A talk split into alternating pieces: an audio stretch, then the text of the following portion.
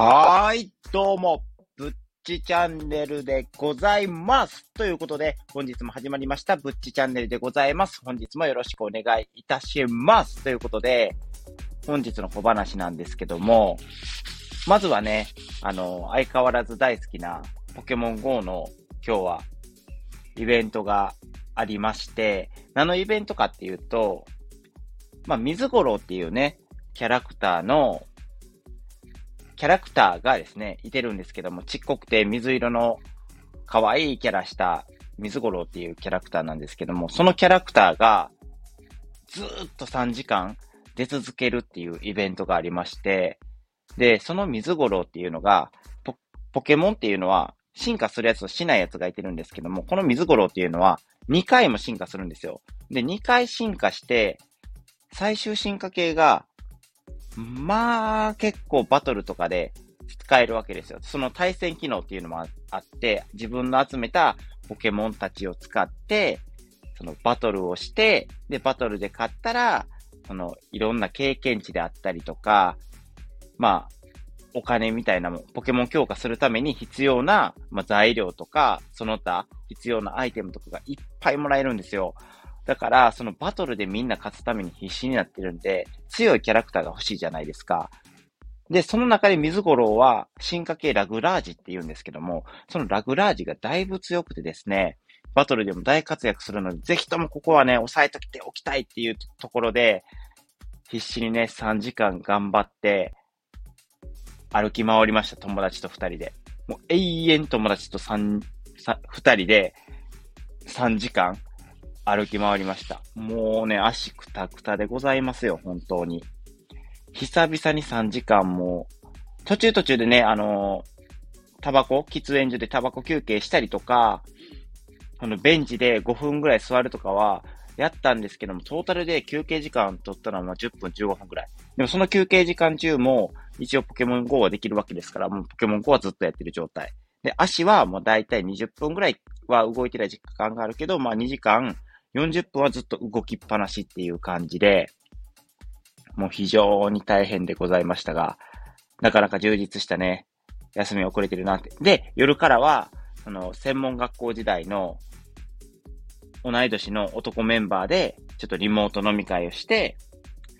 えー、今さっき、1時間前ぐらいに終わったんですかね。で、ちょっと片付けとかして、今に至るんですけども、充実した休日でしたね。で、朝にはね、掃除もできて、まあ、充実してたなーっていうふうに思って、いい休日だったなーっていうふうに振り返って、まあね、その遊んでるだけじゃね、やっぱりダメなので、しっかりと、まあ、これも遊びなんですけどね、遊びみたいなもんやとは思ってるんですけども、しっかりと配信もして、やり残したことがないなって思って寝たいなと思って、やっぱこういういい日にこそね、やり残しはね、現金やと思うんで、眠たいのをこらえて、まあ話していかなあかんなっていうふうに思いまして、やり残しのないようにね、え今日の配信やっていきたいなっていうふうに思います。ということで本日の本題なんですけども、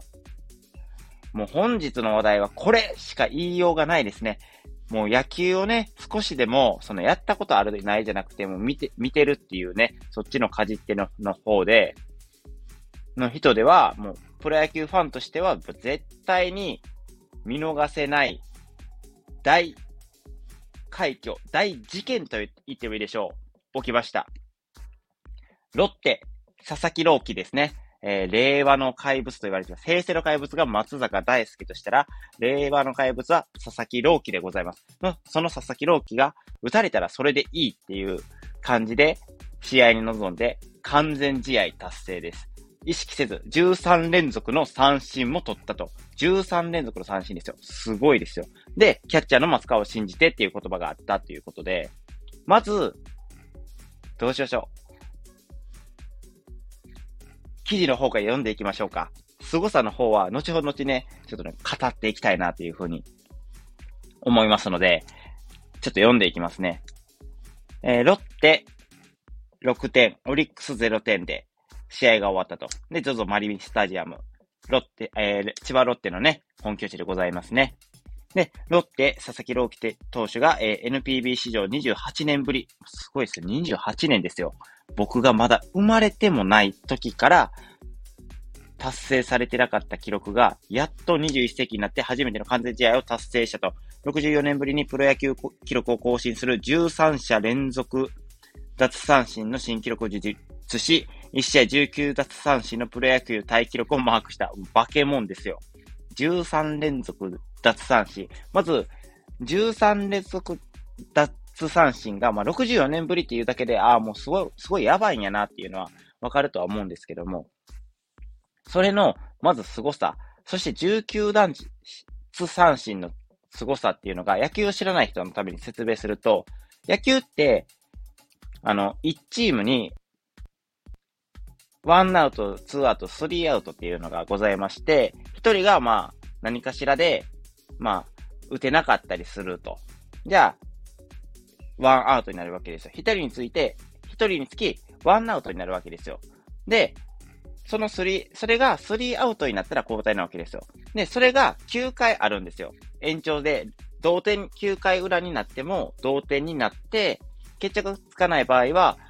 えー、どちらかが点を取って差がつくまで、えー、12回の裏までは攻撃が延長とかあるんですけども、基本は9回裏な、まだな、までなわけですよ。引き分けさえなければ。で、そう考えると、えっ、ー、と、3人の3アウトが9回のチャンスがあるので、合計23区27で、合計27回のアウトがあるわけですよ。で、その中で、13者連続っていうのが、いかにすごいか、もうわかりますよね。27分の13が、奪三振。しかも連続でずーっと。すごないですかだから、13者連続やから、4、3、だから4回、もう、1回から4回、5回か。5回のワンアウトぐらいまでずーっと奪三振にアウト取り続けるっていう。で、最終1試合で19奪三振。もうすごいですね。ほとんど三振でしかアウトしてない。もうだからみんな、ボールを、バットをボールに当てれないわけですよ。それがすごいですよね。まずそこがすごかったって言って。で、続きを読みますね。本気 ZOZO マリアンが異様な盛り上がりとなった9回杉本を抑え完全試合を達成し大歓声となった。最高です。正直あまり意識してなかった。打たれたらそれでいいと思い、松川さんっていうね、キャッチャー、えー、我らがね、僕の出身地である和歌山のね、一律和歌山っていう高校で、高卒1年目のあの、キャッチャーなんですけども、応援してるんですよ、この人は。同じ和歌山で、一律和歌山っていうのも僕の地元と近いところなので、ああ、すごいな、こんな子が高卒1年目で活躍してるんやと思って応援してる、してます。松川幸選手っていうんで、皆さん覚えてください。ロッテ、千葉ロッテのね、松川幸選手です。で、とうなずいたと。えー、13者連続奪三振には松川がいいリードしてくれて、ストライク先行で投げれたので、それが良かったと思いますと、うなずいたということで、まず、その、脱三振の凄さっていうのを言ったんですけども、あとは、何がすごいかっていうところなんですけども、どこから行こうかな。なんかね、凄さがいろいろありすぎて、もうどこから行こうか迷うレベルなんですけど、まずは、相手がオリックスだったっていうところがすごい点です。何がすごいのかっていうと、野球ファンなら、もう野球ファンならって何回も言って、ごめんなさいね。その野球を知らない人に対してそういうふうに思ってるんじゃなくて、伝えたいんですよ。この凄さを。知らない人にもっていうことで、ちょっと知らない人にもっていう、言って、なんか、イラってされた方は、ちょっとごめんなさい。そのまま聞いていただけたらなというふうに思います。もしね、イライラされた方は、もう二度とそんなことしないでくださいとコメントやレターをね、送ってくださったら、なるべく次から気をつけるようにしますので、この興奮をまずは伝えさせてください。ということで、オリックス相手なんです。で、その、知らない人は多分わからないと思うんですけど、プロ野球ファンならわかると思うんですけど、去年、オリックスは、パリーグで優勝してるチームなんですよ。で、去年なんで、今年もほとんどそこまでメンバーが変わったような様子ではないので、もう強力打線なわけですよ。去年で言うたら、その、ホームラン王も、の、えー、4番の杉本選手っていう、多分記事の最後の、今日の最後のバッターやった人なんですけども、その人も、えー、その人がホームランで、ホームラン王ですね。ホームランを一番多く打ったんですよ、昨年。で、プラス3番か5番に、吉田正尚っていう選手がいてるんですよ。その吉田正尚って選手は、えっと、打率1位とか、もう一番多く打率を残している。っていうことは、一番多く出塁してる。出塁率とはまたちょっと別なんですけども、一番多くヒットを打ってるって言ったら、割ヒットを打ってる割合が多いって言った方がいいんですかね。だから、そういう三振、ヒットにできるから一番多くね、三振とかにもなりにくいし、なかなかゴロも打ってくれないような選手なんですよ。その選手が一度も打てなかったんですよ。しかも脱三振、三振ばっかりっていうところ、すごすぎませんか？その強力打線に対して、ほとんど脱三振で抑えて、しかも、全く打たせなかった。で、フォアボールって言って、完全試合なんで、フォアボールもないんですよ、死球。デッドボールとフォアボールもないんですよ。で、デッドボールっていうのは、相手に球をぶつけてしまって、えー、ぶつけてしまったら、その、まあ、ペナルティみたいなもんで、ヒットも打た打たずに、塁に進めるわけですよ。それがデッドボールと、フォアボールっていうのは、えー、4回ボール、球投げてしまったら、フォアボールって言って、それも塁に進めるわけですよ。ペナルティみたいなもんでね。ペナルティって言うと言い方悪いんですけども、普通のね、えっ、ー、と、選手、投手とかだと結構フォアボールとか死球って多いんですよ。1試合でまあ1、2回を必ずあると言ってもいいぐらいですね。2、3回？多くても4回、5回とかある選手もいてます、中には。っていうことを考えると、それを1回もやらずに全て脱三振、ほぼ脱三振で全てをアウト取りきたっていう、コントロールの良さもすごいですよね。コントロールがいいからこそ、そういう支給にもならないっていう捉え方もできますよね。だからコントロールもすごくいいんやと思います。で、で僕がすごいなって思ったのは、僕ね、もともとね、なんか令和の怪物って言ってて、佐々木朗希投手って言って、結構テレビでも取り上げられてたと思うんですけども、僕そんなすごい選手とは思ってなかったんですよ、正直な話。なんでかっていうと、結局165キロ投げても、甲子園も出てなかったし、速度だけちゃうんて。速度だけ出ても、球に伸びってあるんですよ。回転率がかかると、その、伸びって言って、球が投げるとやっぱ重力で落ちるじゃないですか。で、伸びがある球っていうのは、その重力にちょっと若干逆らうような感じで落ちにくくわけです。わけですよ。だから、落ちにくくなるからこそ、そのずっと同じ距離で向かってくるから、ボールが浮き上がってくるように見えるんですって、伸びのある球って。そういうのがないのかなっていうふうにも思ってたんです。ちょっとわかりにくかったらごめんなさい。僕もね、野球の知識がそんなあるわけじゃないんで、間違ってたらごめんなさいなんですけど、そして伝わりにくかったらごめんなさいなんですけど、だからそういうのがあって、あんまりすごくないんじゃねとか思ってたんですけど、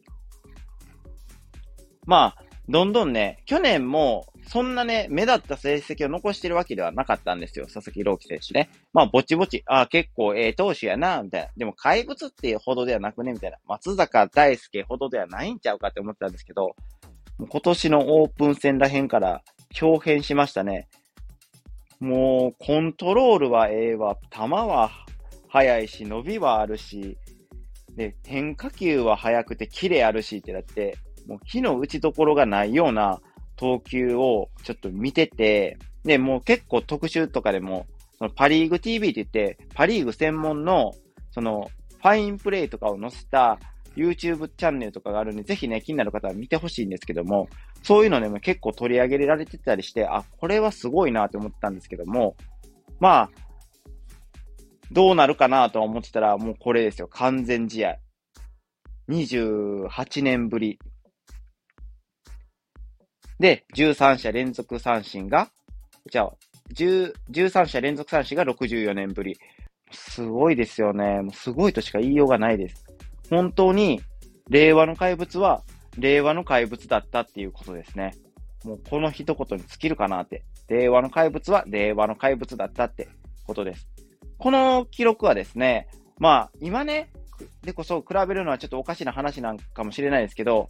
今、あの、メジャーで活躍している大谷翔平選手ですら、成し得なかった記録なわけですよ。完全試合っていうのは。何かしらヒットは打たれてたか、そのフォアボールは出してた、死球は出してたっていうことなんで、それを全くしなかった佐々木朗希選手は、もう化け物だっていうことですね。ノーヒットノーランっていうね、あの、フォアボールと四球はあったけど、ヒットは打たせなかった、ホームランも打たせなかったっていう記録はね、ちょくちょくあるんですけども、この完全試合をね、初めて聞きましたね。僕は。もうすごい瞬間に立ち会ったなって。まあ、立ち会ってないんですけど、聞いたなって。でもね、またね、まだ話すんかいって思うかもしれないですけど、このね、伝説の試合を友達が見に行ってたんですよ。マジで？と思って、お前一生の運使い果たしたんちゃうんかい？とか思いながら、ちょっとその話を聞いてたんですけど、またその話はね、じっくりと友達からね、多分興奮して、多分めちゃくちゃ喋ってくれると思うんで、じっくり聞かせていただこうかなっていうふうに思っております。ということでね、本日のぶっちチャンネルは以上となるんですけども、なかなか興奮したような話になってしまって、こんなに結構興奮して喋ったんで、もう夜僕今から寝られるのかがすごい心配で仕方ないんですけども、それはさておき、今回ね、えー、また聞いていただいてありがとうございました。もしね、今回の配信についてね、いいねって思ってくれた方は、いいねと、何かね、ちょっと今日はうるさかったよとか、興奮しすぎじゃねとか、思った方は、今日テンションいつもより高いなとか思った方は、もしかしたらね、今日酒が入ってるから、こんなテンション高いかもしれないですけどね。酒が入ってるって言い方悪いですね。まあ、しゃあないですね。えー、だから、そういうことを思った方はね、今度から酒飲んでからやるのはやめなさいとかね、そういうね、注意点があればね、コメントやれた、ぜひお待ちしております。そしてね、今回の配信を聞いていただいて、もっと僕の配信聞きたいよって思ってくれた方々は、ぜひとも僕のチャンネルをフォローしていただけると、私、ブッチ、非常に嬉しいでございます。ということで、今回のブッチチャンネルは以上となります。皆さんご清聴ありがとうございました。それではまた会いましょう。それでは、ではでは。